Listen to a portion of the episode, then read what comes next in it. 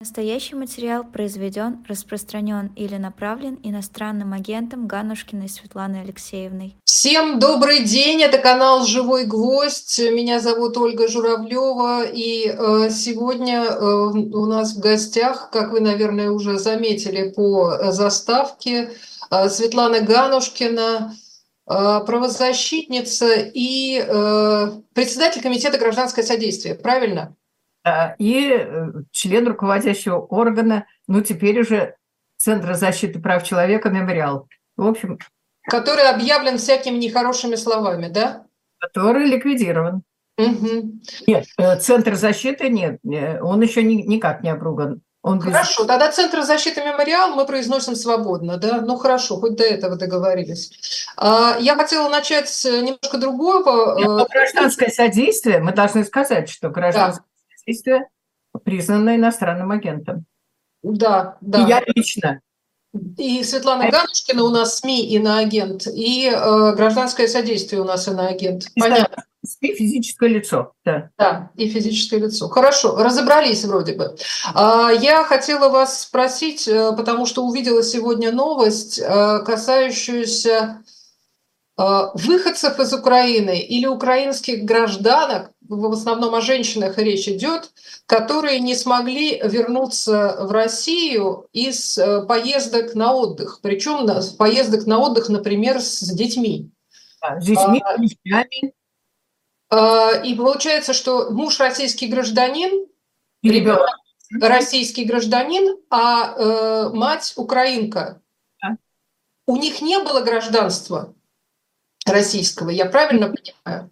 У женщины, да? А да, у женщины. Таких обращений у нас несколько, да. Угу. У них и... не было гражданства, но было у одной, насколько я помню, разрешение на временное проживание, а у другой просто вид на жительство 17 -го года и уже большой ребенок.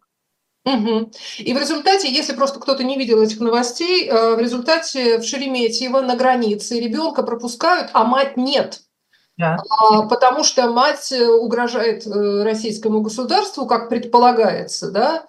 И... Я вам скажу, чему угрожает. Я сейчас скажу вам чему. Угу. Сообщению э, пограничной службы представляет опасность для обороноспособности Российской Федерации. Вот у меня ответ официальный. А что потом происходит э, с матерью и что происходит с ребенком? Ребенок уезжает к отцу в Россию, остается без мамы, а мать не впускают в страну. Что а дальше? в страну несколько раз и объясняют, что это все, и ничего исправить нельзя. В одном случае, потому что э, ну, как-то, ну, она гражданка Украины, поэтому она что-то сказала о русских в третьем лице, не считает себя частью э, э, русского народа и, значит, не поддерживает президента Российской Федерации. Вот это очень интересно, это значит.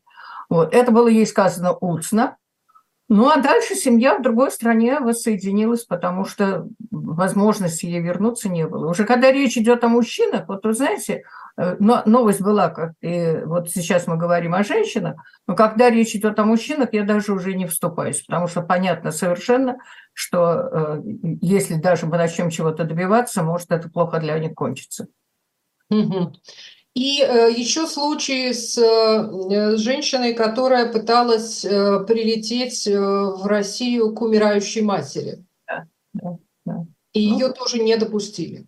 Да, да, да. Это, это новость, которая с осени прошлой действует. И вообще очень придирчиво относятся к гражданам Украины, которые пересекают границу. Они получают дополнительные какие-то опросы бесконечные, у них смотрят телефон – обвиняют их в том, что они там что-то уничтожили в телефоне, ну, ну и так далее.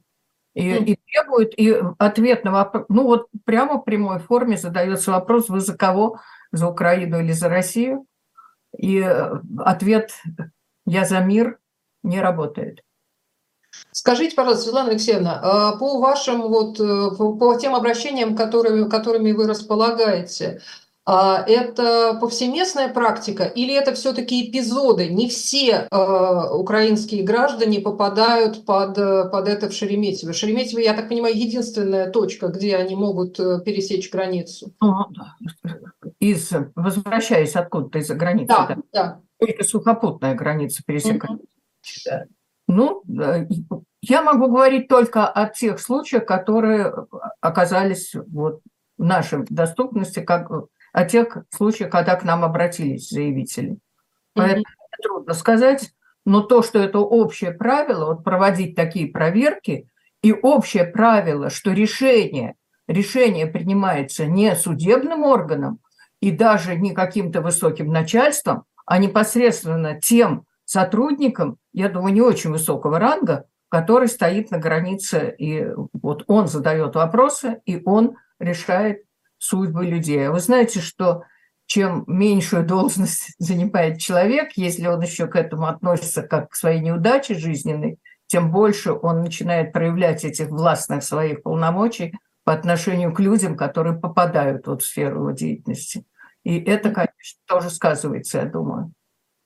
А, возникает тогда еще один вопрос, потому что по последним э, всяким тоже репрессивным историям мы поняли, что стали обращать очень, э, ну, во всяком случае, в СМИ это попадает, обращать внимание на то, что человек либо родился когда-то еще при советской власти на территории Украины, либо учился там, либо и то, и другое. А, и это уже является признаком э, подозрительности и поводом для того, чтобы этого человека там проверять, обыскивать, привлекать и так далее. А вы а знаете, даже, даже цвета одежды и шарфик могут быть поводом. Да, вот такая вот ситуация грустная. В связи с этим возникает вопрос, но ведь э, в самом начале, после э, февраля 2022 года, Э, в самом начале всего происходящего в Россию приезжали беженцы из приграничных там или менее приграничных территорий, там из Мариуполя того же или еще из каких-то... Военных действий в основном, да. Да, а они здесь как-то размещались, им там что-то предлагали, они жили тут в каких-то ну, относительно э, комфортных условиях. А что с ними теперь? Потому что они-то точно граждане Украины. Им, им дали гражданство, их перевели в какой-то иной статус. Где они? Ну, во-первых, я хочу сказать, что в основном приезжали, ну, во-первых, приезжали те, кому, кто приезжал уже в то время, когда выбора не было, когда уже там были на этих территориях наши войска, и выехать вглубь Украины или куда-то в Европу было оттуда прямо невозможно. Поэтому этот поток нельзя считать добровольным потоком людей, которые приехали в Россию.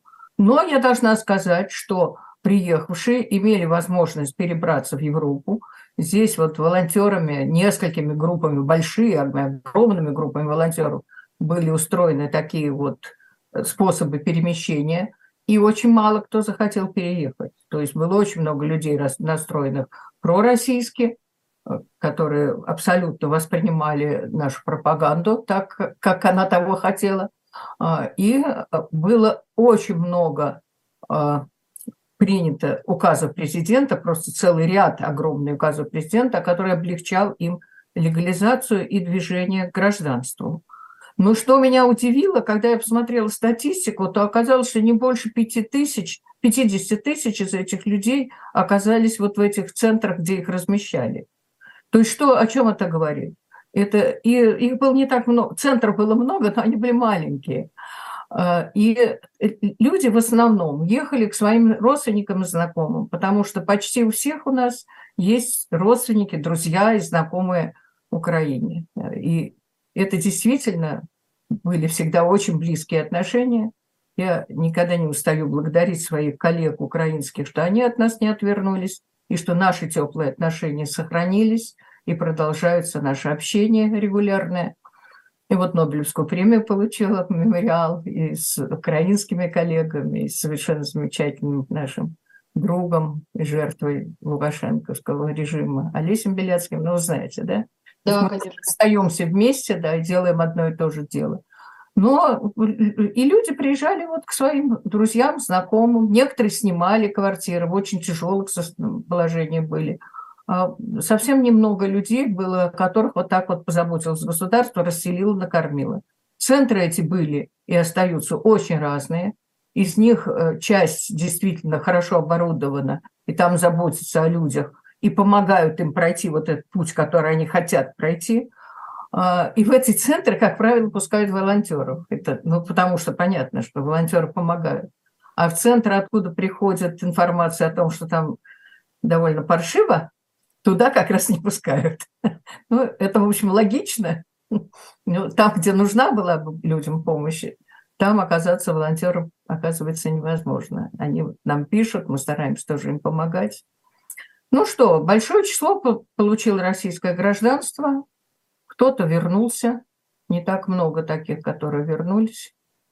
Люди хотят жить, у них очень много проблем, у них большие проблемы с получением пенсии у старых людей, потому угу. что э, им действительно уже назначены пенсии, но эта пенсия минимальная, выжить на эти пенсии невозможно, а их э, стаж подтвердить достаточно трудно. Суды не всегда принимают решения по свидетельским, то есть почти никогда не принимают по свидетельским показаниям и так далее. То есть проблем очень много. Проблем с медициной, ну, в общем, весь комплекс социальных проблем. Далеко не всегда руководители организаций готовы брать их на работу. Угу. Причины, причины этому разные. Но одна из причин, конечно, я сама как небольшой работодатель понимаю, что это всегда нервно. Потому что когда вы берете иностранного гражданина, в какие-то невероятно короткие сроки, буквально тот же день должны оповестить все фонды об этом. Это очень быстро надо делать, иначе это огромные штрафы. Э, и зачем с этим возиться, когда есть армия из Центральной Азии людей, готовых и получающих, либо получающих, получающих патент, либо работающих, часть работает уже без патента, те, которые у нас в таможенном союзе стоят, а э, Часть вот работает по патенту, а кое-кто, и довольно многие, работают просто по личной договоренности. И вторая, конечно, часть, э, вторая причина того, что не очень берут, это, конечно, то, что обращаться с ними надо более деликатно, скажем так, мягко. К сожалению, наши мигранты часто привыкли и рассматривают как норму дурное обращение. Мигранты из Украины на это не готовы идти. Угу. То есть перейти вот в эту вот э, категорию мигрантов в целом не, не так-то легко. Категорию рабского подчинения, я бы сказала. Угу. А можно сейчас говорить о том, сколько вот этих вот э, вынужденных переселенцев э, из Украины сейчас остались на территории России? Есть какая-то статистика, хотя бы приблизительная? О каком количестве идет речь? Сказать? Я могу сказать, что у нас вот всего всего людей, имеющих статус беженца э, на середину прошлого года 248 человек. Из них украинцы, я вам скажу, сколько составляют Украина, 18 человек. То есть реальный статус беженца, ну что это, 18 человек – это ничто. Вот, 36 тысяч с половиной – это люди, которые имеют временное убежище в целом – из этих 36 тысяч 32 тысячи 420 человек – это Украина. Угу. Это все. Это все. Значит, надо полагать, что большая часть получила гражданство или была по каким-то причинам снята с вот этого статуса временного убежища. Он, этот статус не продлевался, ну, потому что им задают вопрос, а почему вы не принимаете российское гражданство? Мы столкнулись с тем, что студенты – которые приехали в Россию до февраля 22 года. И сейчас уже они, как вы понимаете, э, выпускники или, во всяком случае, на старших курсах. Когда они стали продлевать свое право проживания в России, получили такой ответ. Нам вот, вам этого делать не надо, вам надо получать российское гражданство. Да. Сказали, извините, мы хотим кончить свой, закончить свой элитарный вуз, получить диплом и уехать. Мы не хотим получать российское гражданство. Ну, в общем, у нас была переписка, и, ну, в конце концов, нам ответили, что нет, все в порядке, и действительно им продлили. Угу. Ну, такая, да, такая попытка инициировать их к тому, чтобы получить гражданство, была довольно активно предпринята. Кто-то, может быть, на это и согласился благополучно. Угу. У меня просто еще тоже э, возник вопрос. Вот вы перечисляли то количество, которое, ну, как бы попадает в статистику э, украинских граждан. Еще интересно, а вот из тех, кто первоначально тоже вот в 22 году сюда приехал, кто-то, наверное, смог уехать дальше в Европу? Ну вот, да, конечно, потому что я говорю, несколько групп волонтеров над этим работают, и ну, когда я с этим сталкивалась, и те, кто обращались ко мне, хотели выехать, это делалось очень быстро. Я обращалась к этим волонтерам, и вот буквально семью э, из четырех человек с ранеными, там, с маленьким ребенком через неделю отправили, и волонтеры наши связаны с польскими, с немецкими волонтерами. То есть это делается очень активно. Очень. Так что, а вообще девочку, которая просто не достигла совершеннолетия, поэтому она сама не могла решать, как ей выезжать, но вот мы несколько месяцев ее поддержали, ей исполнилось 18, и она буквально на следующий день уехала.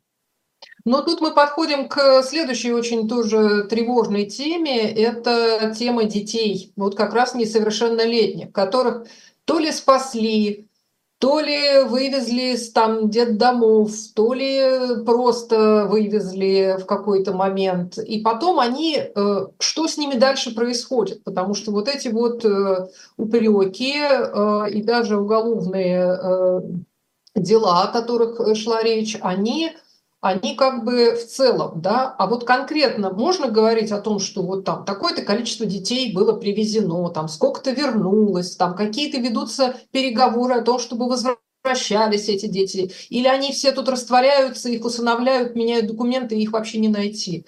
Какая ситуация с Могу сказать, я бы тоже очень хотел получить ответ на этот вопрос, потому что такой статистики я нигде найти не могу. Я могу говорить только о тех, кто обращался к нам. Когда, когда обращались к нам, и, например, э, ребенок был достаточно взрослый, чтобы сказать, где, ну вот родители его погибли, но где находится его дедушка, и знает телефон этого дедушки, с дедушкой удалось связаться, то довольно быстро удавалось, ну, мы действовали через Татьяну Николаевну Москалькову, довольно быстро удавалось э, его с дедушкой воссоединить. Вот. А, когда родители знают тоже, э, где находятся дети, они могут приехать и забрать их. Это получалось, насколько, на, ну вот по моим сведениям, по тем случаям, которыми я сталкивалась. Что же происходит в целом с этой группой вывезенных детей, мне неизвестно. Я не понимаю. Я понимаю, что э, несколько раз высказывалась Львова Белова, с которой мы не работаем. Э, мне не удалось с ней э, связаться. Я пыталась через управление Верховного комиссара ООН когда у нас бывают встречи, у нас регулярные встречи по беженцам э, и гражданское содействие, мемориал, партнеры. Mm-hmm. Ну, сейчас не мемориал, а фонд «Мир и прогресс», но это не важно. Это те же самые юристы, которые у нас работали. И должна, как обычно, отметить, что по поводу работы мемориала содержательной никаких замечаний у суда, ликвидировавшего мемориал, не было.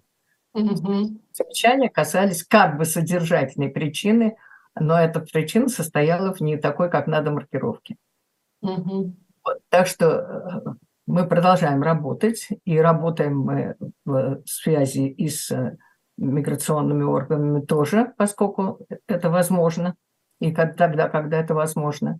И очень тесно с уполномоченными, и московским, и э, уполномоченным по правам человека в Российской Федерации, Татьяна Николаевна.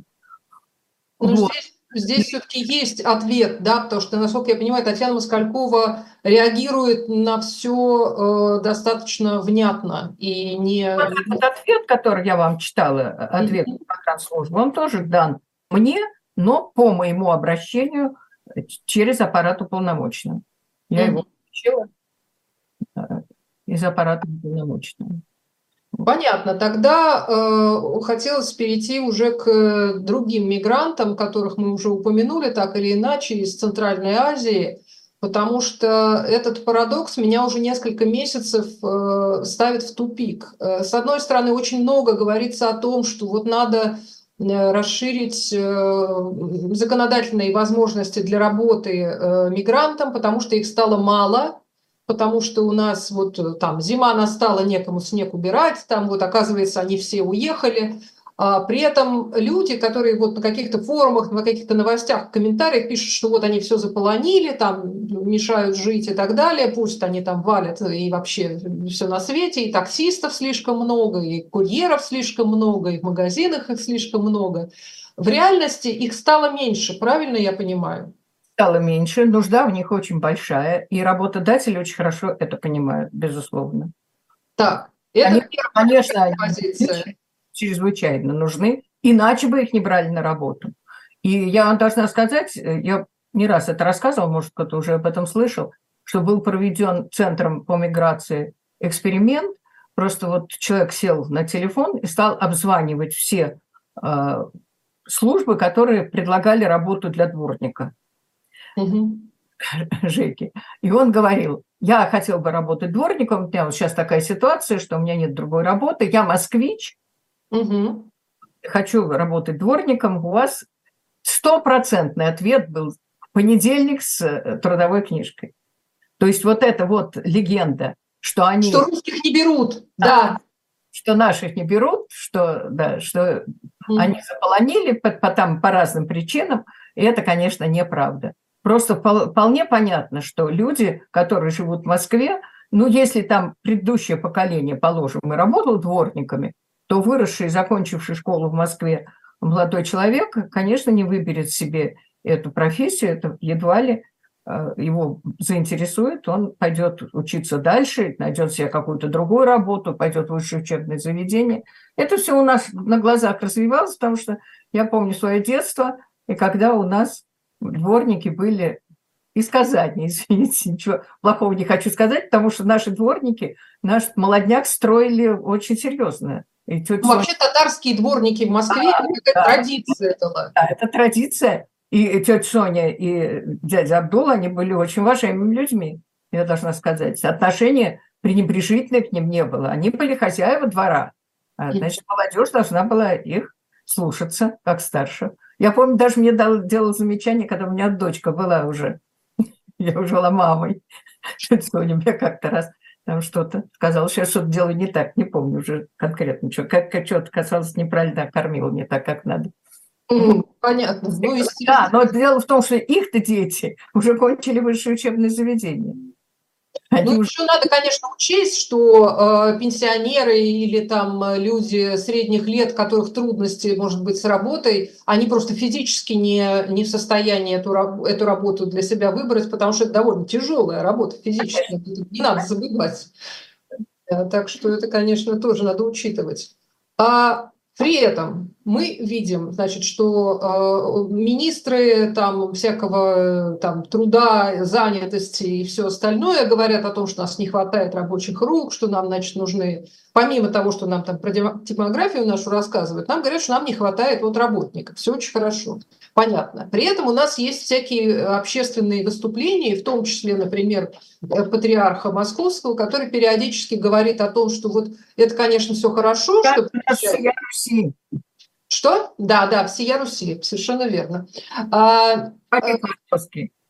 что это все, конечно, замечательно, и мы уважаем всех людей, но вот они с другой культурой, и если они тут будут, значит, э, насаждать свою культуру, ничего хорошего из этого не выйдет, и что как, какое-то все-таки есть, ну, ну, мне слышится в этом явное совершенно противостояние с э, выходцами из Центральной Азии.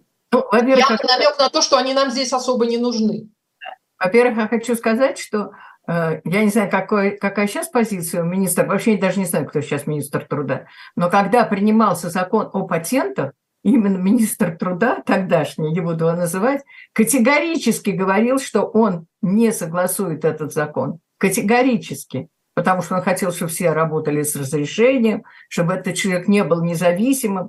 Вот категорически. Однако вот этот вот закон, он, конечно, из серой зоны вывел тысячи людей. И это было очень важно. Вот этот вот закон о патентах, когда человек сам может, пройдя определенные там процедуры, получить патент идти устраиваться на работу, не задавая уже дальше никому никаких вопросов. Ну, понимаете, мне бы даже не хотел. Ну да, патриарх сказал, что это люди, которые, для, э, которые опасны для русской культуры, что у нас будет полная смена населения, что Россия исчезнет. Господи, боже мой.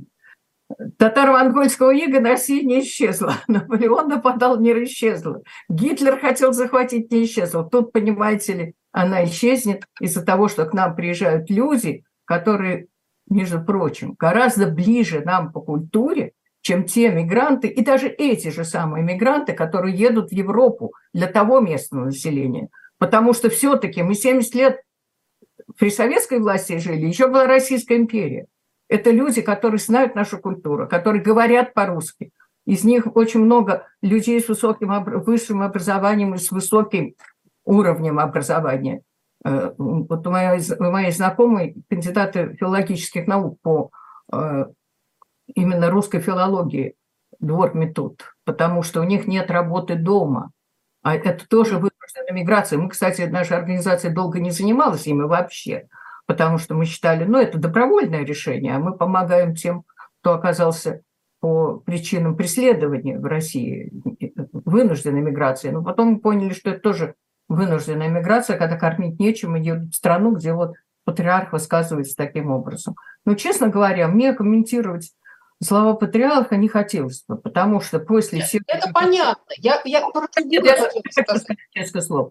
Значит, э, эти, эта история с часами позорная, эта история с э, обращением в суд из-за того, что кто-то запылил какую-то принадлежащую ему или его родственника квартиру, она делает для меня это... И вот последняя история с Алексеем Уминским, который был снят со своей должности, потому что молился за мир, а, а не за великую Россию.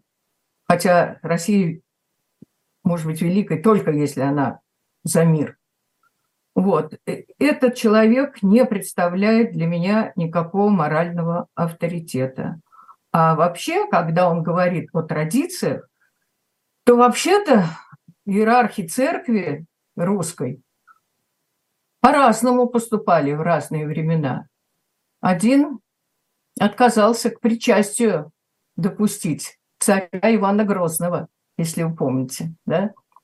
Митрополит Филипп, он же Федор Колычев, который потом отказался второй раз, уже понимая, что с ним будет, когда он уехал на Соловки, и к нему приехал присланный Иваном Грозным Малют из Куратов, и требовал, что он, чтобы он благословил э, поход на Новгород. А он отказался, сказал, благословляю добрых, на доброе, а Малюте Скуратову сказал, не говори лишнего, делай то, зачем при, пришел. И тот его задушил подушкой, да. То есть я никому не хочу желать быть задушенным подушкой, естественно. Но что были иерархи, которые противоставляли свое слово слову власти и заставляли власть задуматься, по крайней мере, о нравственности и о собственной душе. Вот. Э, это, конечно, в традициях русской церкви. Это не единственный пример. Это правда. Я просто имела в виду высказывание э, патриарха как политического э, лидера, потому что уже давно как бы то, что говорит э, православная церковь устами своих самых как бы, иерархов, это все-таки имеет отношение к государственной политике. Они, они в общем, как-то совпадают. Так вот, у меня в этом смысле э, диссонанс именно в том, что вроде бы мы должны как-то э, встречать этих мигрантов, но при этом такое важное в политике лицо высказывается явно против них. То есть тут какой-то дисбаланс, мне, мне показалось, во всяком случае. Да, и в его словах есть обвинение. Он говорит, что диаспоры поддерживают преступность среди э, свои, членов своей территории. Это неправда. Это совершеннейшая неправда. Никогда и никто не обращался к нам. Мы с диаспорами работаем. К нам, ну, естественно, приходят люди из разных групп, и в частности и лидеры диаспор и никогда не было никакого разговора «помогите, пожалуйста, ему, как тому, кто совершил преступление». Более того, отношение всегда бывает такое отстранение. Если человек совершил дурной поступок, ну, скажет, сделает русский, скажут преступник, а сделает из наших, скажут узбек. Mm-hmm. Вот. Поэтому, да, не хотят, конечно, никогда э, в этом участвовать. Это неправда. То есть, может, бывают такие случаи, но я с этим не сталкивалась. Я сталкивалась с тем, что приходит, когда фальсифицированные дела, очевидно, фальсифицированные, ну тогда мы вступаемся, они вступаются, а главное вступается адвокат. Собственно, наша помощь основная в том, что вступается адвокат. И тогда уже на суд выносятся доказательства. Часто, конечно, эти люди не могут сами себя защитить и обращаются за помощью. Это совершенно нормально. Для этого мы и организовались. А, мы продолжим разговор со Светланой Ганушкиной в эфире «Живого гвоздя». Если вы слушаете в приложении «Эхо», то, значит, практически по радио. А, я только хотела сделать небольшую паузу, чтобы обратить ваше внимание на магазин э, shop.diletant.media, который нас очень поддерживает, и вы тем самым тоже поддерживаете нас, но и получаете всякие интересные, э, интересные продукты, э, не только книги, но и журналы, естественно. Но сегодня хочу обратить ваше внимание еще раз, я уже об этой книге говорила, и не устану э, о ней поминать ее добрыми словами, потому что это книга «Чопорная Англия. История в лицах», где собраны рассказы Натальи Ивановны Басовской, многолетнего нашего соавтора по программе «Не так», который чудесно рассказывала именно о роли личности в истории, уж если так совсем грубо говоря говорить, э, захватывающие истории о конкретных исторических личностях, в данном случае англичанах, британская история, вот это вот, э, и почему викторианская эпоха, и кто такой Робин Гуд, и почему пираты так нравились Елизавете Английской первой, и все-все-все. Вот это вот, пожалуйста, обратите внимание на книгу Натальи Басовской «Чопорная Англия» на сайте shop.diletant.media. И не только, конечно, есть еще одна книга Натальи Ивановны Басовской, по-моему, у нас там в списке. В общем, покрутите, полистайте, купите книжку, если захотите, вам сам лично иноагент Венедиктов ее подпишет, или те, кто из наших сотрудников в Москве, кого попросите. А, вот. И э, посмотрите, что еще еще можно купить на шоп-дилетанте, порадуете либо себя, либо своих близких. А нас-то как порадуете, потому что часть средств пойдет в фонд развития живого гвоздя. На этом... на этом а, мне хотелось бы, а мне хотелось бы к этому добавить, что мы с, да, с Басовской приблизительно в одно и то же время, по-моему, она на год раньше, пришли работать в историко-архивный институт, и я много-много лет работала рядом с ней. Да. Ну, она чудесная была рассказчица. Да, рассказчица совершенно замечательная. И потом была проректором Тут у меня были бы претензии, ну что уж об этом сейчас говорить. Ну, это уже другая, другая область. А вот когда человек начинает заниматься политикой, то он немножко меняется. И, и это, наверное, относится и к патриарху тоже. Вот. А, нет, но вообще все равно она, конечно, оставалась замечательным, очень ярким человеком. И рассказчик великолепный, да, и очень увлеченный своей области. Я всегда с большим удовольствием слушала ее передачи. Да, это, это как будто она вчера рассталась с героем. Да, да, да, да. То есть буквально, буквально вот герой, герой как живой стоит, стоит перед глазами. Это правда. А, возвращаемся к нашему разговору с Светланой Ганушкиной. Мы э, с вами уже немножко поговорили о мигрантах и об их об этой вот невнятной политике по отношению к мигрантам, но у них сейчас появилась еще одна, именно вот с Центральной Азией связанная, э, появилась еще одна сфера, потому что это быстро дать гражданство и немедленно призвать в армию, это, наверное, ко многим, ну, просто молодых мужчин, наверное, больше из Азии приезжает, чем откуда, откуда бы то ни было. И э, еще совсем недавно вот э, пошел разговор о том, чтобы продлить у них призывной возраст до 50 лет, но потом все-таки эту тему как-то отменили, потому что, видимо, это уж совсем какой-то оказался перебор. А вот что с этим, как дела обстоят? Потому что действительно... Там обращаются люди, да, их агитируют очень активно, и агитируют их э, пойти присоединиться к нашей армии, значит, заключить контракт и, скорее всего, в таком случае идти воевать. Э, и в этих центрах э, временного содержания иностранных граждан, которые идут на депортацию или сидят очень долго там в этих центрах, потому что их нельзя депортировать. Некуда, нет возможности, нет денег. У нас вечный этот разговор, что нет денег. Человека годами держат в центре. Ну, действительно. Э, То есть это нелегал, которого задержали. Которого приговорили к депортации и, или к административному выдворению. Но депортация – это обычно после отбытия тюремного срока. А так, к административному удворению, это наши любимые статьи КОАП, Кодекс об административных правонарушениях, 18.8 о нарушении порядка пребывания и 18.10 нарушение трудо... порядка трудовой деятельности. Вот они, значит, там сидят, их приводят, уговаривают, уговаривают идти, и мы вот у нас уже есть люди, которые обращаются, говорят, что их родственники погибли, и человек, который пишет нам и просит, высвободите меня отсюда, ну, к сожалению, на это мы влияние оказать не можем. Ну, да, нам ну, нужны, нужны сейчас, ну что сказать, мясо. А ведь э, в некоторых из э, стран, из которых э, к нам приезжают работать люди, в некоторых странах есть законы, связанные с участием в боевых действиях, причем довольно суровые. Да, нельзя наемникам в чужой стране, в стране нет его гражданства, нельзя во многих странах, по-моему, в Таджикистане, если я не ошибаюсь. Нельзя. А, у нас были случаи, не знаю, к вам обращались люди, у которых не было гражданства, но которые все-таки подписывали контракт. Это было, в принципе, возможно без да, России? Конечно, без России, да, конечно, мы, я об этих людях и говорю. Людям без российского гражданства, причем африканец один. Mm.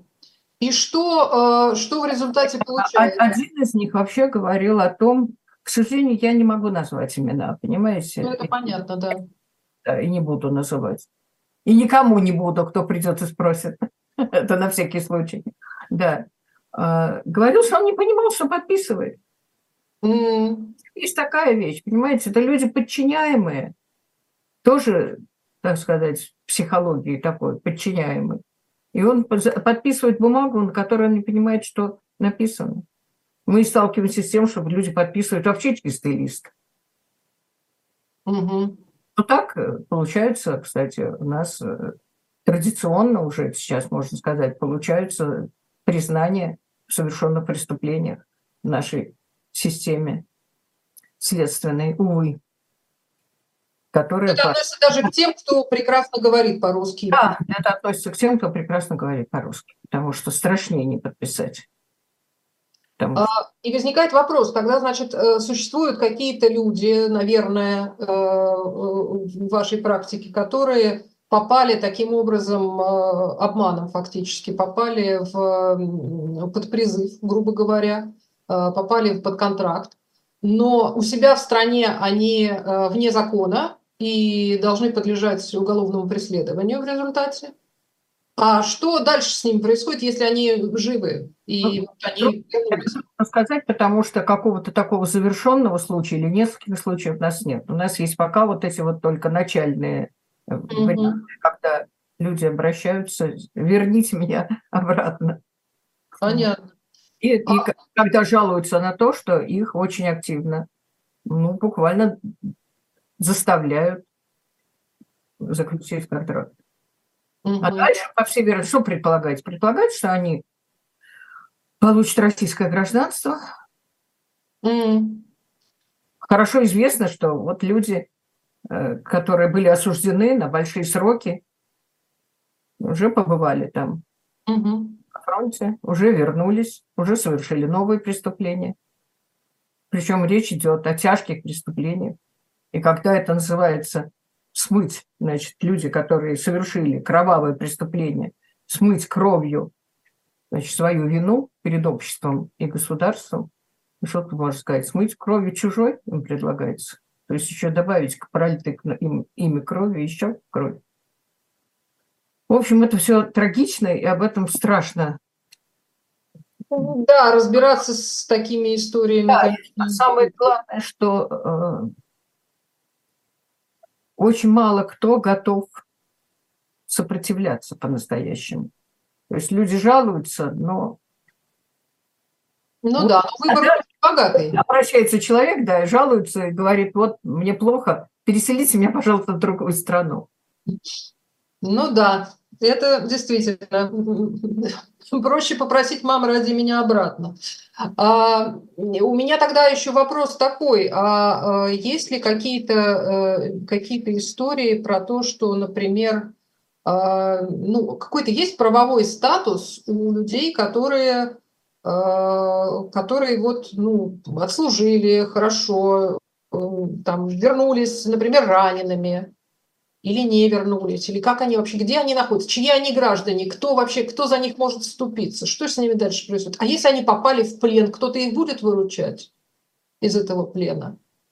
Это мне трудно. Я не знаю, как ведутся переговоры, и э, вот идут обмены, мы только смотрим, есть ли в этих обменах те э, люди, которых мы заинтересованы, о которых мы Вот. Значит, люди просто могут пропасть, и никто не знает, э, что там дальше. Пока, во всяком случае, информации Очень нет. Очень много есть случаев, когда и э, э, граждане Украины, которые попали к нам в плен, мы не можем понять, где они и что, и когда о наших гражданах пишут, помогите найти. Ну, угу. можем делать всяческие запросы. Один раз я получила ответ от прокуратуры, за что я очень благодарна, и это было очень неожиданно, вот я хочу об этом сказать. Это где-то на вот этих территориях, а, по-моему, Запорожье, в дом пришел, пришли военные и забрали парня, которому еще ну, было почти 18, но еще не 18. Жил этот молодой человек с дедушкой, и этот дедушка-то к нам как раз и обратился. Помогите, помогите найти внука. Кто приходил? Как, как у нас вот в Чечне постоянно пришли люди в камуфляжной форме, без опознавательных знаков. Непонятно, кто это. Непонятно, какие подразделения, куда увезли. Ну и, в общем, я без всякой надежды написала в прокуратуру, еще написала с вот этой своей шапкой, которую теперь обязана писать, да, что этот материал направлен или создан организацией иностранного агента, а также подписан руководителем организации Гадушки Светланы Алексеевны физическим лицом иностранного агента. Кстати, хочу вот судиться, у меня сейчас нет развития этого жалобы поданной на Минюст. Хочу понять, чей я агент, в конце концов. Конкретно. Да, Хоть понять, да, говорите ли вы по-американски или там по-каковски, да. Что не говорить, какой антант я агент вообще, совершенно непонятно. Ну вот. Ну и написала, в общем, прокуратуру без большой надежды. И вдруг я получаю ответ на свое имя, вот на эту самую организацию, этому самому иностранному агенту. И мне прокуратура отвечает, что проведено расследование, найдена часть, где, ну, не часть, а найден молодой человек, и в настоящее время, коротко, находится в доме деда. Я звоню деду и говорю, где парень? Дед мне отвечает, вот два дня как дома. Я говорю, что ж вы мне не звоните? Что я из прокуратуры получаю сведения? Ну, я была просто, знаете, вот я прямо готова выразить благодарность через вашу передачу тому прокурору, потому что, конечно, это вопрос того, кому конкретно попало заявление. И кому было наплевать, на то, что там иностранные агенты, а было важно, чтобы мальчик вернулся домой. Потому что ведь из того, что они вернули парня, явствует, что они не просто приняли какие-то надзорные действия, а они нашли эту часть. Они нашли, куда его увезли. Угу. И они его вернули. Я им очень за это благодарна. И за общение, и за, да, вот. Так что бывают такие приятные события, когда понимаешь, что не все бесполезно. Вот эти разговоры, что здесь ничего нельзя сделать, это неправда. Здесь сделать можно, и можно довольно многое. А в последнее время у нас, кстати, к трудовым мигрантам суды стали лучше относиться. Да что вы? Да, вот тоже такой вот интересный эффект. Вот. Э, если, они, могут, если... они могут отстоять свои какие-то права, да? И да, наши юристы обращаются в суд, когда не выплачивается зарплата, но, как правило, у них нет договора. Они работают без договора. И раньше суды говорили, нет трудовых отношений, нет никаких обязательств. Да? А mm-hmm. сейчас суды стали принимать доказательства в виде там каких-то журналов, фотографий и так далее, и, и, и просто свидетельских показаний тех же самых рабочих. И вот у нас было уже несколько дел, мы даже хотим расширить этот проект, потому что, ну, раз дело пошло, хорошо бы его и дальше развивать. Вот, когда э, суд принимает решение, что работодатель обязан выплатить зарплату, чего раньше не было. Или суд принял решение, что работодатель обязан выплатить компенсацию за травму, полученную на стройке. Угу. Да, это, это, это да, очень легко себе представить такую ситуацию. А, кстати, хотела спросить, а есть ли разница, не знаю, знаете ли вы, есть ли разница в оплате и в каких-то компенсациях там, уж не, не дай бог, там гробовых и так далее, а, когда именно мигрантов призывают э, в армию? Это я не знаю. Я не знаю, какие договоры с ними заключаются, на какие суммы. То есть у них контракты могут быть такие же, а могут быть какие-нибудь еще, мы просто не знаем об этом. Понятно. Кто-то знает наверняка. Ну, наверняка, да. А еще вопрос. Э, последнее время вижу информацию о том, что, ну вот мы все время обсуждаем, там, если, если не какие-то актуальные события, то вот что здесь снег убрали, а здесь, наоборот, не убрали. И э, часто вижу фотографии или сообщения о том, что вот в центре появилось очень много, ну, скажем так, темнокожих дворников. И нам официально сообщают, что на работы э, привлекают э, рабочих с Кубы, и вот это, видимо, они дворниками работают где-то в центре, чуть ли не на Арбате. А еще говорят, что у нас э, стали привлекать мигрантов из Северной Кореи, по-моему, из Индии кого-то тоже стали привозить. Я не знаю, что-то про этих людей понятно, какой их статус, что вообще, что это такое? Это трудовая миграция, как, как и любая другая. У них немножечко другие, но они вот закону о патентах – под закон о патентах они не подпадают, но они, работодатель может подать заявку, ему могут разрешить принять этих людей на работу. Он должен получить разрешение, могут дать это разрешение. И у нас, а, ну, у нас в основном работали э, корейцы из КНДР, я имею в виду, да? Они у нас работали на лесоповале в наших северных областях, ну, это известно, есть фильм Да, я понимаю, но я пытаюсь себе представить, э, что как раз из КНДР наиболее щуплые, простите меня, люди происходят. О, эти щуплые люди очень крепкие. Вот. А, значит, я вам могу рассказать. У нас было несколько случаев. Я, кстати, ищу режиссера, который фильм поставит по нашим как раз о корейцах историям, потому что они абсолютно детективы, просто потрясающие. У меня даже название есть. Я готова была бы участвовать в написании э, сценария. По, да, я бы назвала «Истерн», угу.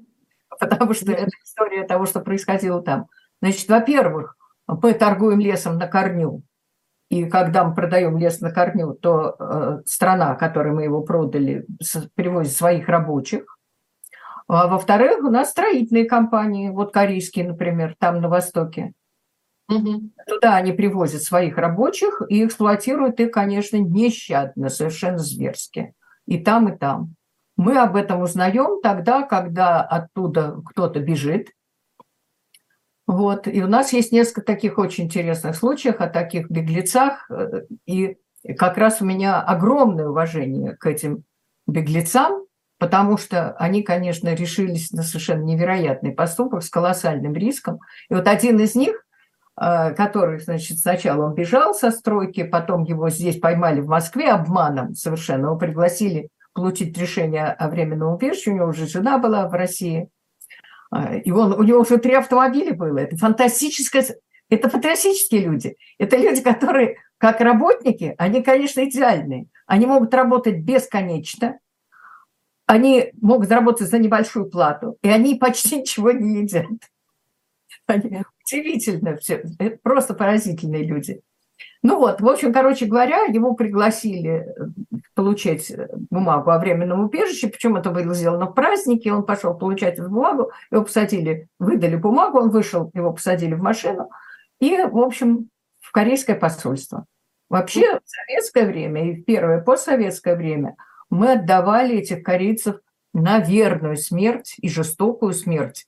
Просто ну, просто участвовали в этом преступлении, ловили этих ребят и отдавали корейцам, не интересуясь их собственными предположением, что они хотят собирать, собирались сделать. Ну, в общем, короче говоря, вывезли его на самолете, то есть совершенно очевидно, что в этом разные структуры участвовали, вывезли его туда, на восток, посадили его в... А, а он им все время говорил, что он хочет на свою любимую родину, ему эта женщина и ребенок не нужны. Ну, в общем, морочил им голову. И хорошо заморочил, потому что они не стали его охранять, они его заперли на четвертом этаже помещении их фирмы. И угу. сказали, мы пойдем поедим, сказали охранники, и принесем тебе что-нибудь поесть. Так вот этот щуплый кореец, он открыл окно и выломал металлическую решетку. Ну, дальше там, там целая серия приключений совершенно фантастических, я говорю, только кино снимали. Вот. Как вообще корейцы на нашей территории, мы уже вывозим его, уже нашли его, вывозим, за нами корейцы гонятся. Ну, меня там не было в машине, положим, но был наш сотрудник. Вооруженные корейцы на нашей территории на Востоке. Вот, а когда я его спрашивала, что было самое тяжелое во всей этой эпопее, он сказал, труднее всего было выломать эту решетку. Вообще непонятно, как вот его хватило сил. Но, тем не менее, хватило. И он с четвертого этажа на сарай, двух, двухэтажный такой, ну, на уровне второго этажа, выпрыгнул. И потом в кусты босиком, загипсованной ногой, выбрался оттуда. Ну, короче, не попал в Северную Корею в результате. Не попал в результате. Пас. В результате не попал, в результате мы его вытащили. Ну, просто чудо. И сопротивление было огромное. Угу. Главное, что вот наши правоохранительные органы, наши сотрудники, которые там работают на Востоке, юристы, они сталкиваются с большим сопротивлением наших правоохранительных органов, которые боюсь, что за определенную мзду готовы по-прежнему вот так вот передавать их. И она приходит а, и на интервью со своим корейцем, а там сидят представители консульства. КНДР. Это вот как? На нашей территории. Ну, видимо, какая-то такая э, внутренняя э, симпатия возникает э, между определенными режимами и их силовиками, потому что Естественно, там белорусские силовики с российскими друг друга понимают очень хорошо. Я думаю, что и как северокорейские с российскими как-то чувствуют какое-то родство внутреннее. Это мне еще кажется, как какие-то отголоски бывшего соцлагеря. Потому ну, что да. начали отголоски Советского Союза, когда здесь, вот у нас похитили недавно узбекские спецслужбы нашего водителя и друга, похитили на улице вместе с автомобилем. Автомобиль, кстати, так и не нашелся. Кто-то, наверное, его за услуги получил. Вот. А, и он сейчас сидит в тюрьме в Узбекистане. И помогали наши, наши сотрудники правоохранительных органов, когда как на самом деле... Это политическое преследование? Ну, как вам сказать? Он простой водитель. Это так называемые вмененные убеждения. Ему mm. убеждения, которых у него нет.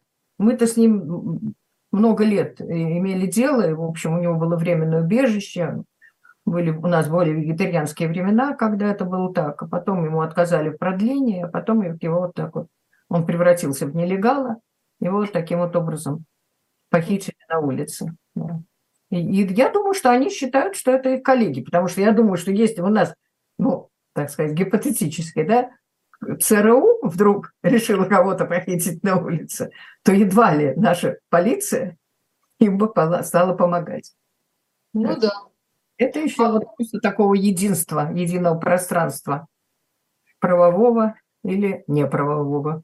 Ну, получается, что тогда действительно и кубинцы тоже, они э, как-то централизованно сюда приезжают и под то есть э, то, как здесь с ними будут обращаться, зависит от договоренности между Кубой и Россией, а не, не от чего-то еще. Я так полагаю. От, от закона меньше всего. Ну да, наверное. Кстати, о законе. Хотела вас спросить. Э, может быть, мы упускаем, как бы нам это не вдомек, что-то изменилось, ну, хотя бы на таком, на, на среднем уровне, с законодательством в последнее время по отношению как раз вот к мигрантам, беженцам и так далее.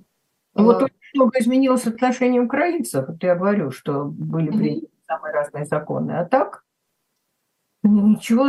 А, да, изменилось очень важное. Э, время содержания э, под стражей с целью э, депортации в дворение сокращено очень существенно, до 6 месяцев. И вот мы да, сейчас... А дальше? А дальше, если вы решили их депортировать, ведь они же сидят уже готовые к депортации. Им часто даже не разрешают купить билет домой за свой счет, потому что их должен, должен сопровождать конвой, а конвоя нет. И это, конечно, вот понимаете, тоже у нас государство странно устроено. Значит, у нас нет бюджета для того, чтобы заплатить за их э, выезд, за их путешествие домой, но у нас есть бюджет на то, чтобы держать людей в течение двух лет и больше, раньше было намного больше, держать и кормить. В любом случае их надо кормить, сторожить, их надо обслуживать. Ну, если прикинуть по самому минимальному, как сказать, тарифу, все равно это больше, чем билет один раз э, на родину. Все равно Может быть, кто-то этим, этим пользуется, просто забирают их в качестве рабов там на какие-нибудь работы. Нет, я не слышу никогда. Они там сидят, сидят кажется, один или два случая. Нет. Там сидят, ничего не делают, сходят с ума понемножку. Иногда в прямом смысле. Угу. Понятно. А э, что-нибудь известно о том, насколько э, стало легче? Говоря, знаете, что хочу Да. Положительно очень. А, во время пандемии, которая оказалась, так сказать, у нас всегда есть какой-то враг нашего народа, нашего государства, а вот пандемия, COVID оказался наш общим врагом, который нас объединил. И понятно, что появилось большое желание освободить эти центры где сидят, ожидая выдворения, как хотите называйте. Э, кажется, сейчас в новом законе это будет наконец называться единым русским словом «высылка». Mm. Вот. А, так вот, а, во время пандемии с 28 тысяч человек, находящихся к началу пандемии в этих вот центрах, это число снизилось до 1221. Mm. И нам вот тоже, сейчас не часто уже нам отвечает э, МВД, но тогда нам ответила МВД, потому что ясно, что это было и в наших, и в их интересах. Наши юристы активно очень этим занимались, и вот суды тоже тогда принимали положительное решение. Видимо, боялись, что они станут центрами распространения инфекции. Так что вот в этом отношении им помог их должны, помог вирус. Их должны были либо освободить, на самом деле, либо отправить домой. Ну, вот кто-то отправился домой, а кто-то вышел на свободу. А сейчас вот 6 месяцев им дается, и все. Угу. Вот, как, и вот сейчас те, кто сидит уже намного больше, мы вот сейчас будем, а, будем смотреть, как их оттуда, юристы будут работать над тем, чтобы их оттуда освободили или отправили. Скажите, а вот эти вот э, конфликты, которые касаются детей и подростков, э, выходцев тоже из там каких-то семей, может быть, э, мигрантских, а, в основном это связано с теми детьми и подростками, которые имеют российское гражданство, а некоторые даже здесь и родились, наверное. Или это все-таки приехавшие? Ну, это бывает по-разному. Но мне кажется, что приехавшие обычно довольно тихо себя ведут. Вот тут того же нашего похищенного водителя – дети, близнецы, не ходили в школу до 8 или 9 лет, потому что их не брали в школу. Угу. Но когда они пошли в школу, дети, которые первый раз пошли в школу, в первый класс, уже вот такие довольно большие. И через некоторое время там проводилась какое-то, какая-то пришла комиссия, проводили исследования, как дети готовы. В общем, короче говоря, дочка вот из этой пары близнецов, этого нашего водителя, она заняла второе место по школе, а сын оказался где-то в середине, и отец был не очень доволен. То есть они очень быстро набирают, и они э, настроены на то, чтобы учиться. Ну, разные бывают, конечно, дети, но многие так. Вот вокруг нас очень много детей, которые хотят учиться. И мы же судились в Верховном суде. Девочка э, сирийка на вопрос дяди судьи в мантии. Вопрос, а что, что хочет девочка? Она сказала, я хочу ходить в школу. Потому что требовалась регистрация. Причем отец российский гражданин, кстати говоря. Угу. Мать и девочка не граждане были тогда. Ой, как-то очень быстро пролетело, пролетело наше время за обсуждением всевозможных э, проблем, но спасибо вам за истории. Истории совершенно изумительные. Хотите мне режиссера? Да. Хорошо, мы попросим. Это будет боевик. Да, если кто-то готов там есть погоня, любовь. Э, в общем, да, да, да, да. Еще это должно быть красиво, потому что он кореец, она совершенно такая русская голубоглазая блондинка, вот надо подобрать актеров соответствующих. Прекрасно. Кастинг уже вы понимаете, какой должен быть, так что теперь вопрос только работы. Спасибо большое. Э, Светлана Ганушкина была у нас э, сегодня в гостях э, в программе «Персонально ваш». Меня зовут Ольга Журавлева. Всем большое спасибо, кто принимал участие в этом эфире. Не забывайте, что ваши лайки – это уважение ко всем участникам передачи. Спасибо большое, Светлана Алексеевна. До новых встреч. Спасибо вам и всем спасибо и мира нам всем.